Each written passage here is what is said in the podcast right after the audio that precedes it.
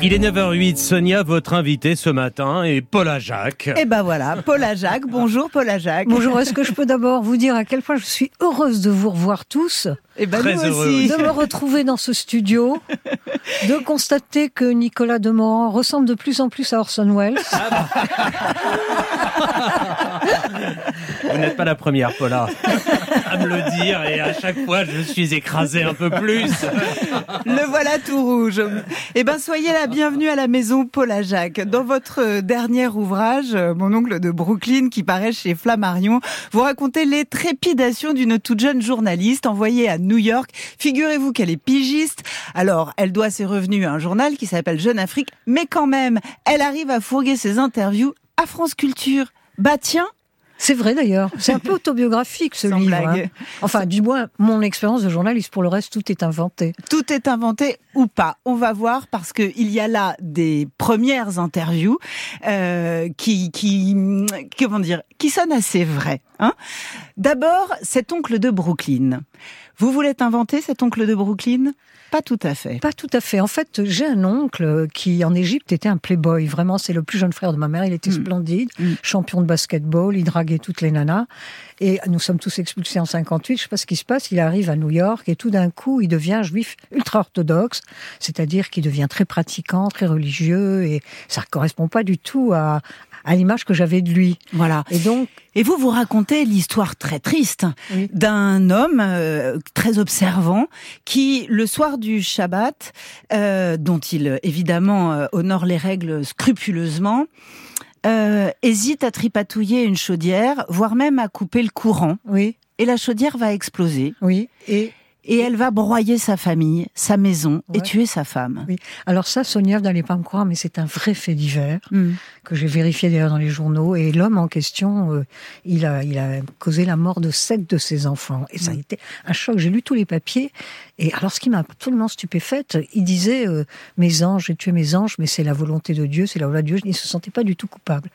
Et tout d'un coup, je me suis dit Voilà, j'ai un sujet en or. Ouais. Euh, sauf que mon pauvre oncle de Brooklyn, euh, je ne tue que, ses, que sa femme et pas ses enfants. Quoi. C'est ça, c'est ça. Et voilà cette jeune journaliste française envoyée à New York, priée par sa mère de se rendre au chevet de l'oncle de Brooklyn. Et voilà la jeune journaliste française qui se retrouve face à cette communauté ultra-orthodoxe qu'elle va d'abord, euh, comment dire, euh, C'est une tribu de papous au départ pour elle. Elle ne, elle ne comprend rien du tout à ces gens-là. Ouais. C'est-à-dire que les hommes, sous un climat, une chaleur torride, portent des- d'immenses chapeaux, des manteaux. Les femmes ont des perruques qui recouvrent leurs cheveux, et ce sont des perruques beaucoup plus belles que leurs cheveux d'ailleurs, plus sexy. Mm. Qui, curieusement, elles sont couvertes de bijoux. Et alors, tout est conditionné par la soumission de la femme. Euh, Par exemple, cette journaliste arrive dans cette famille qu'elle ne connaît pas, et tout le monde ne cesse de lui dire, mais tu n'es pas mariée, mais comment ça se fait? Mais alors, quand est-ce que tu vas te marier? C'est la question fondamentale. Les femmes doivent marier, c'est pou- euh, se marier et faire des enfants. Et donc, au début, mon personnage, Eva, est absolument interloquée. Elle, elle les déteste d'une certaine manière. puisque ça n'est pas votre judaïsme à vous, Paula Oui. Jacques, qu'est-ce qui vous les rend sympathiques? Eh bien, alors, je vais vous dire, ce qui me les rend sympathiques, d'abord, c'est que j'ai découvert un- une loi qui prévaut dans toutes les, communautés comme ça très serrées qu'on ne comprend pas, qui vivent un peu en autarcie. Cette loi, c'est la sollicitude et l'entraide entre eux. C'est-à-dire que dès que l'un de leurs membres tombe dans le malheur, tout le monde se mobilise pour l'aider. C'est comme ils formaient une espèce d'énorme famille. C'est donc comme une espèce de bulle de verre de protection contre l'extérieur. Et quand on émigre en, en Amérique, où y a- on dit qu'il y a tous les possibles, mais c'est quand même une jungle urbaine, le fait de se trouver ses semblables, euh, euh, d'être tous unis par la même foi, de se retrouver, de pratiquer les mêmes choses, bah, c'est- une chance extraordinaire parce que c'est un pays assez dur quand Ou même. pas parce que l'Amérique, ça peut être une immense promesse d'émancipation, Oui. une immense promesse d'ouverture au monde. Et vous finissez par rendre assez, euh, comment dire, attachante une communauté qui est très fermée au monde vrai, et qui n'émancipe pas, au contraire, Oui. qui rappelle ses ouailles et qui les met sous clé. C'est vrai, mais vous savez, il ne faut pas confondre avec euh, les ultra-orthodoxes euh, ashkénazes, toute proportion gardée, Ah bah qui sont beaucoup plus féroces, plus fermés, qui ne parlent pratiquement l'anglais. Alors que, ce que d'après ce que j'ai pu en juger, parce que j'ai été faire mon enquête, les juifs qui sont devenus ultra-orthodoxes aux États-Unis ont gardé une espèce de joie de vivre, de gaieté orientale, de goût de la vie, c'est-à-dire qu'ils consomment beaucoup, ils sont très matérialistes, ils ne se soucient pas tellement des questions spirituelles, et ça n'a rien à voir voir avec les Ashkénazes qui en ont tellement bavé que ils sont, ils sont durs, ils sont, ils sont fermés. Les femmes euh, fabriquent des enfants à la tonne, les hommes ne travaillent pas, ils vont à la, à la, à la choule, à la synagogue sans arrêt. Ça n'a rien à voir. Et puis votre euh, jeune personnage se rend compte que finalement c'est son unique famille. Mais c'est ça, c'est la, la voie Et alors ma question, c'est euh, est-ce que aller à la rencontre de gens qui sont déracinés, ça aide à comprendre ses racines. Mais d'abord, euh, moi, je me suis pas du tout posé la question quand je suis arrivée en France. Hein. Vous savez, j'étais un peu comme les personnages de votre livre que j'ai tant aimé. Je gentil. voulais être française, me fondre dans la masse. D'ailleurs, je racontais que j'étais suédoise, euh, que mon père était diplomate, enfin, et même, je vais vous dire, je poussais euh, la Russe jusqu'à aller voir des films en suédois pour retenir, euh, pour retenir des mots de suédois à placer dans la conversation. Et je vous assure, Sonia, c'est Vous seulement... ne vouliez pas être égyptienne, vous ne vouliez pas pas être juive égyptienne. égyptienne. Je ne voulais pas. Je voulais être française et me fondre dans la masse. Et c'est vers 17-18 ans, en disant le dernier des justes, que tout d'un coup, ça m'a sauté à la figure et que mon judaïsme est revenu. Mais moi, je ne suis pas du tout croyante, mais je suis terriblement attachée euh, à, l'histoire euh, mythologique historique, parce que beaucoup entrent dans la mythologie depuis 2000 ans, de ce, de ce peuple qui a réussi à survivre à tant de persécutions, à tant de malheurs, à tant de volonté de destruction. Pourquoi? Pourquoi sont-ils restés les mêmes depuis 2000 ans? C'est une question qui me taraude. New York, 1989. My son will never turn this corner again. Only because of this, the pigment of his skin. Yusuf Hawkins was only 16, an innocent victim who became a symbol of the racial bitterness that still divides a troubled city. A shooting that once again fanned the flames of intolerance between whites and blacks. Paula Jacques, vous projetez votre euh, jeune journaliste, votre double littéraire, dans un New York en pleine effervescence. Un jeune homme noir a été euh, sauvagement euh, assassiné par des blancs. La ville est, est, est, est en proie aux émeutes, au pillage, et il y a là-dedans quelque chose qui se télescope. Alors comme- je suis complètement épatée que vous ayez retrouvé euh, finalement le- l'archive de Ouais. Youssef Hopkins qui est dans mon livre. C'est le jeune noir qui se fait massacrer Ouais. en 89 et vous Ouais. avez retrouvé l'archive. Ouais. C'est magique. Oui. C'est la radio, c'est magique. Vous faisiez la même chose quand vous invitiez des écrivains, vous faisiez exactement la même chose. Mais c'est intéressant parce que ce télescope dans ce livre, comme dans l'œuvre de Philip Roth par exemple, la question de la haine des Juifs, qui en fait tarot de l'Amérique, quoi qu'on en dise, en fait tarot de l'Amérique de manière assez profonde et depuis très longtemps, et celle de la haine des Noirs. Alors moi, ce qui m'intéressait dans ce livre, je suis partie sur deux présupposés. Mm. Ce qui m'intéressait, c'était de parler finalement des communautés qui ont été ségrégées, euh, humiliées, esclavagisées, ce qui n'est pas le, le cas des Juifs, mais j'ai voulu vraiment établir une espèce de liaison entre les Juifs américains et les Noirs américains. Les Juifs Mm. américains ont énormément soutenu la cause abolitionniste. Ils ont participé à la lutte contre les droits civiques et jusqu'aux années 60, 70, 80, ils, ils étaient, il y avait vraiment un, un- un élan de solidarité entre les Juifs et les Noirs. Ils faisaient cause commune contre le racisme. Et puis sont arrivés les, les Black Panthers, les Black Ouais. Muslims, et les choses se sont dégradées. Mais moi, ce que je voulais, c'était mettre en parallèle deux communautés discriminées et voir. Et d'ailleurs, dans mon livre, c'est pas par hasard que ma- mon héroïne rencontre un, un écrivain dont elle va tomber Ouais. follement amoureuse qui est un fameux traître du, R- du reste sur le plan amoureux. Mais passons. Et lui, il est en train d'écrire Un un, fameux livre. bon coup et un fameux traître. Voilà. Bah Vous ouais. avez bien résumé la situation. Il est en train d'écrire un livre sur les causes communes, les divergences et les convergences des Juifs et des Noirs. Et donc, mon personnage se balade entre cette famille juive orthodoxe qui se remet de, de- de- du terrible accident qu'a causé l'un des leurs et la ville est en effervescence et son ami écrivain va l'introduire dans tout le gratin euh, euh, nord-africain, les artistes, les, les cinéastes, les journalistes. Et donc, elle va vraiment participer aux deux camps à un moment crucial pour la ville, puisqu'il y a un maire noir pour la première fois qui se présente aux élections. voilà, qui se présente et qui va être élu pour la première fois. New York va avoir un maire noir.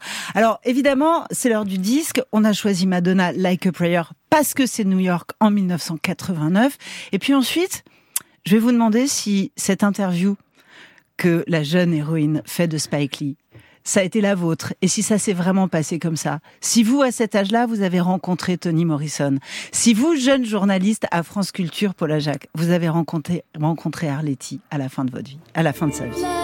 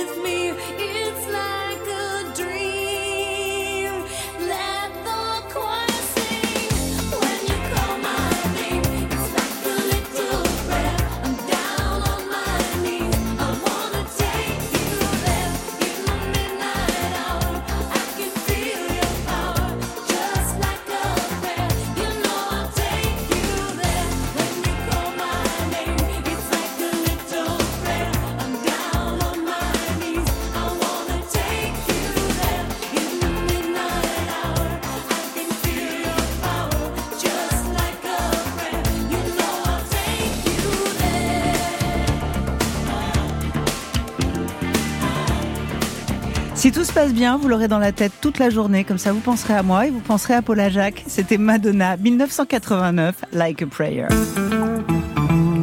France Inter, le 7-9-30, l'interview de Sonia De Villers.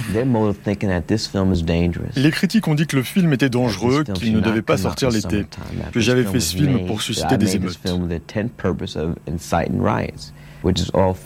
Alors que je l'ai fait pour ouvrir un débat sur le racisme. C'est un problème qui n'est pas seulement américain, c'est un problème mondial.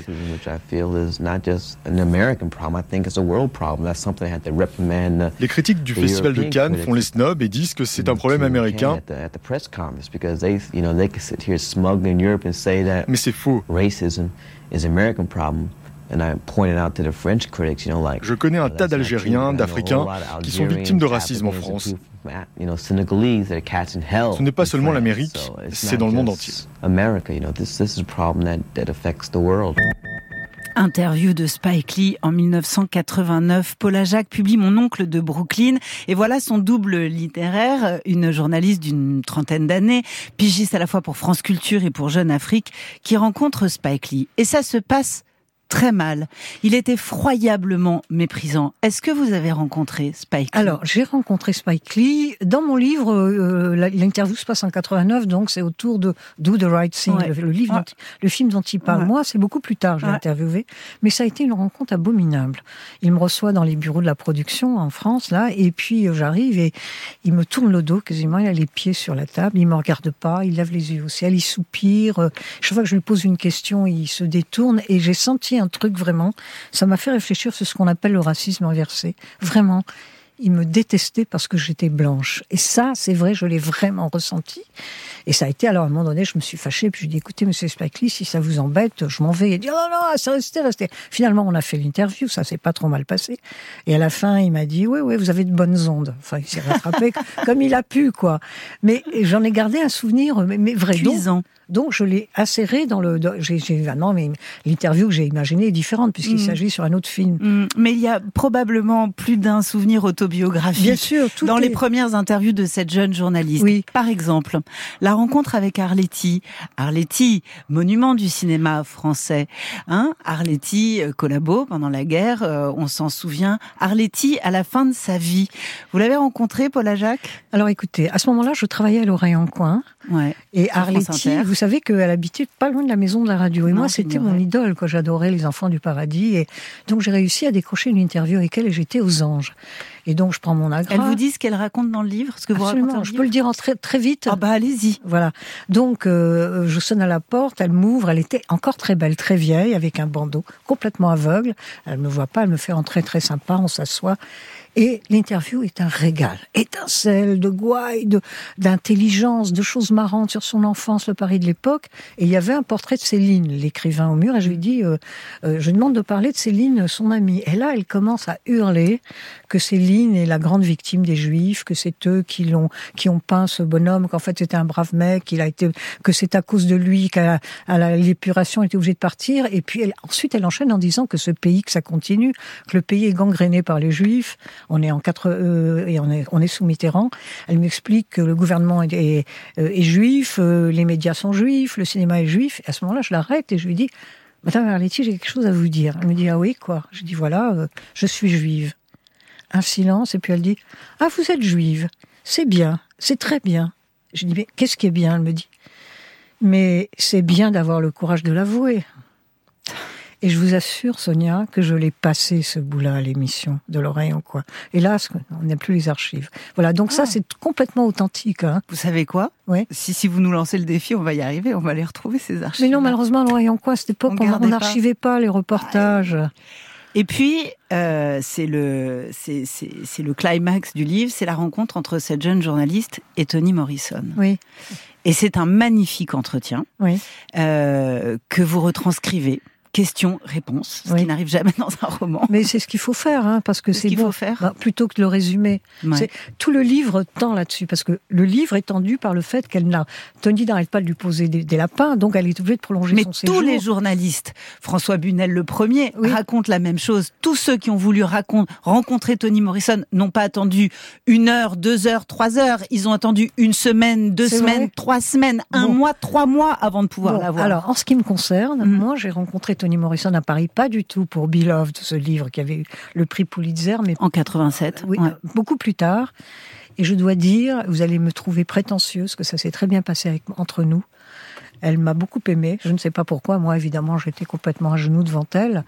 Et euh, chaque fois qu'elle venait à Paris, elle demandait à me voir. Donc j'étais très heureuse. Et l'interview qui est reproduite dans le livre, je l'ai inventée en quelque sorte, mais de manière cohérente par rapport à ce que je sais d'elle, puisque ça portait sur un autre livre. D'ailleurs, d'ailleurs, il y a un moment où vous vous esquissez quelque chose euh, sur sa vie amoureuse. Elle se moque de vous. Euh, oui. Alors je vais vous faire rire. Hein. Donc je suis très amie avec Dominique Bourgois, son éditrice, qui me qui m'a raconté plein de trucs sur Tony que j'ai mis euh, que j'ai mis dans le bouquin.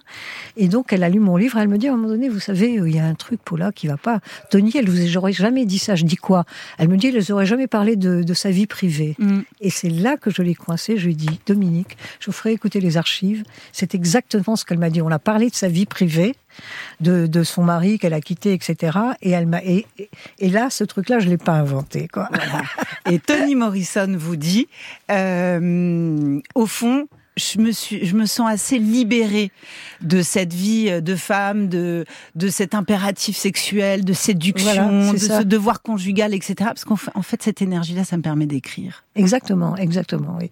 Bon, euh, voilà. Donc euh, toutes les interviews sont réelles, un peu retravaillées, mais réelles. Voilà. Alors, quel est le secret?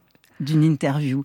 Quand on est face à un géant du cinéma, comme euh, Coris Maki euh, qui, qui raconte, et là je suis sûre que c'est vrai, il, vrai. Il, se roule par terre, il me dit mais mes films c'est de la merde. Je dis mais, mais monsieur Aki, même pas du tout, allez je vous emmène dîner, enfin bon bref. Et, euh, et très souvent, alors moi j'avais marqué un truc, vous aussi sans doute Sonia, plus les artistes sont grands, plus ils sont géniaux, plus ils ont de doutes sur leur travail. Les médiocres, ils arrivent, ils disent je suis génial, tout est formidable. Mais les grands, ils sont toujours dans je suis très en dessous de ce que je peux faire. Et ça, c'est très intéressant. Je crois que, bon, le secret, je vais pas vous apprendre ce que c'est que le secret d'une interview. Vous êtes passé maîtresse en la matière. Pas du tout. Mais euh, je vous dirais, d'abord, c'est préparer un peu quand même, à ne pas se pointer sans avoir lu. Et puis, c'est l'attention. C'est vraiment euh, la, la, personne que vous avez en face, sans si vous l'intéressez vraiment, si, si, si elle peut vous parler, si elle va parler à quelqu'un qui l'écoute. Parce que vous savez, très souvent, les journalistes, ils s'écoutent eux-mêmes, hein, beaucoup, avant de poser leurs questions et tout ça. N'est-ce pas, Nicolas? Pourquoi vous me regardez? Non, c'est écouter son invité, oui, oui, c'est écouter son invité. Allez, Paula Jacques, mon oncle de Brooklyn, il y a du vrai, il y a du faux là-dedans. C'est son, son, roman qui sort chez Flammarion. Merci, Paula Jacques, merci d'être venu nous voir. Merci, Sonia, fait un immense plaisir. À nous aussi. Merci beaucoup Sonia. Totémique, Rebecca Manzoni, encore une immense intervieweuse.